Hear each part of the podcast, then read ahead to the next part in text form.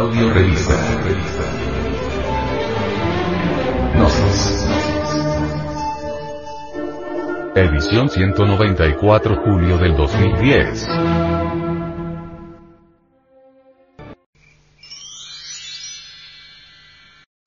Introducción. La libertad. El venerable maestro, Samael Weor, sobre esta cuestión de la libertad, dice. El sentido de la libertad es algo que aún no ha sido entendido por la humanidad. Sobre el concepto libertad, planteado siempre en forma más o menos equivocada, se han cometido gravísimos errores. Ciertamente se pelea por una palabra, se sacan deducciones absurdas, se cometen atropellos de toda especie y se derrama sangre en los campos de batalla. La palabra libertad es fascinante, a todo el mundo le gusta, sin embargo, no se tiene verdadera comprensión sobre la misma, existe confusión en relación con esta palabra. Libertad, deber y justicia. Del italiano Eduardo Rubino. No es posible encontrar una docena de personas que definan la palabra libertad en la misma forma y del mismo modo. El término libertad, en modo alguno sería comprensible para el racionalismo subjetivo.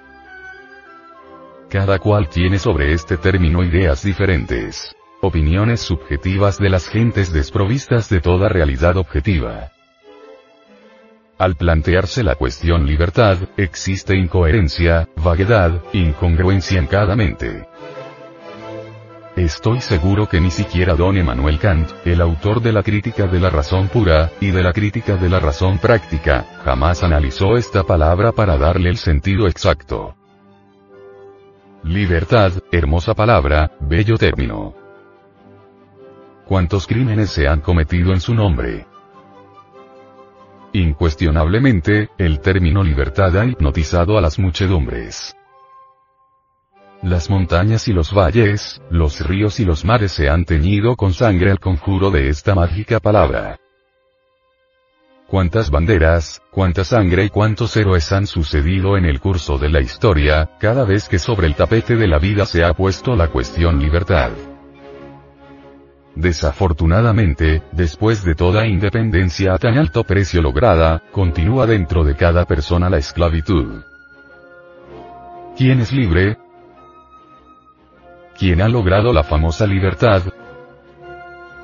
¿Cuántos se han emancipado? ¡Ay, ay, ay! El adolescente anhela libertad. Parece increíble que muchas veces teniendo pan, abrigo, y refugio, se quiera huir de la casa paterna en busca de libertad. Resulta incongruente que el jovencito que tiene todo en casa, quiera evadirse, huir, alejarse de su morada, fascinado por el término libertad. Es extraño que gozando de toda clase de comodidades en hogar dichoso, se quiera perder lo que se tiene, para viajar por esas tierras del mundo y sumergirse en el dolor. Que el desventurado, el paria de la vida, el mendigo, anhele de verdad alejarse de la casucha, de la choza, con el propósito de obtener algún cambio mejor, resulta correcto.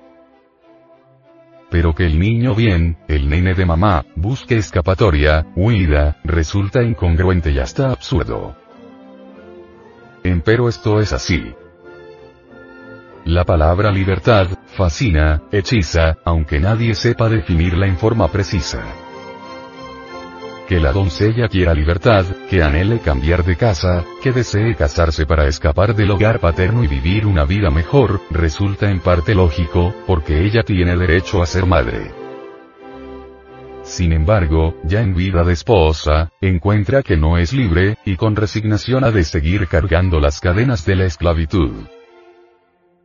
El empleado, cansado de tantos reglamentos, quiere verse libre, y si consigue independizarse se encuentra con el problema que continúa siendo esclavo de sus propios intereses y preocupaciones. Ciertamente, cada vez que se lucha por la libertad, nos encontramos defraudados a pesar de las victorias tanta sangre derramada inútilmente en nombre de la libertad y, sin embargo, continuamos siendo esclavos de sí mismos y de los demás.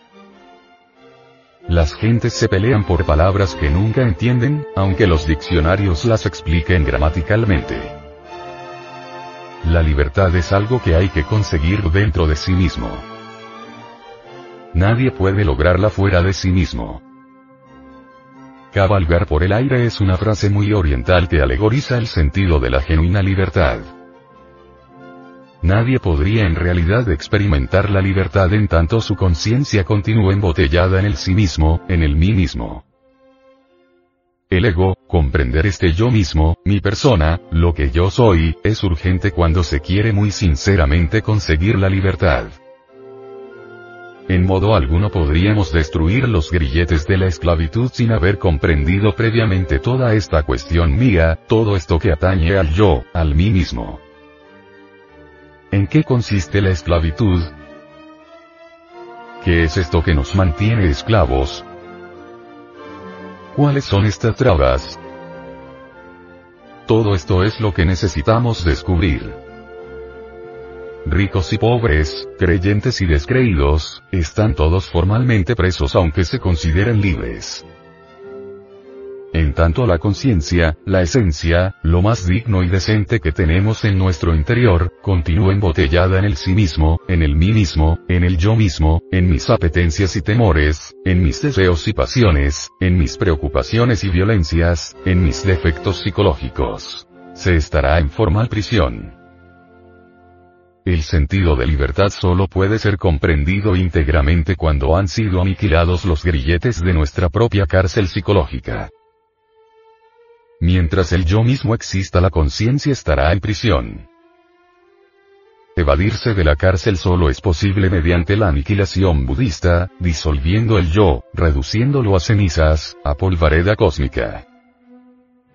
La conciencia libre, desprovista de yo, en ausencia absoluta del mí mismo, sin deseos, sin pasiones, sin apetencias ni temores, experimenta en forma directa la verdadera libertad. Cualquier concepto sobre libertad no es libertad. Las opiniones que nos formemos sobre la libertad distan mucho de ser la realidad.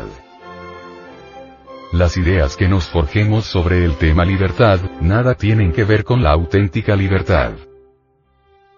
La libertad es algo que tenemos que experimentar en forma directa, y esto solo es posible muriendo psicológicamente, disolviendo el yo, acabando para siempre con el mí mismo. De nada serviría continuar soñando con la libertad, si de todas maneras proseguimos como esclavos. Más vale vernos a sí mismos tal cual somos, observar cuidadosamente todos estos grilletes de la esclavitud que nos mantienen en formal prisión. Autoconociéndonos, viendo lo que somos interiormente, descubriremos la puerta de la auténtica libertad.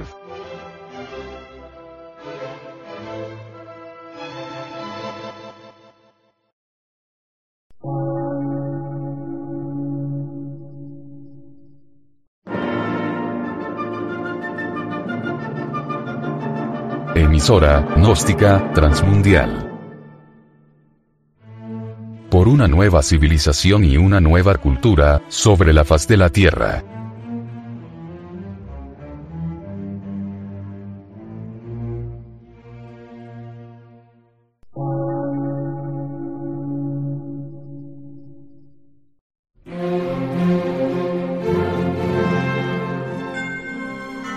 Medio de radiodifusión. Científico, artístico, místico y filosófico.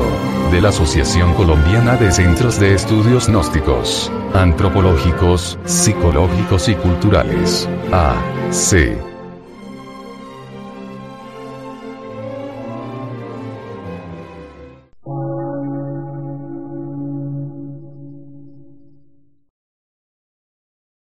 Lectura en movimiento. Difusión sin fronteras.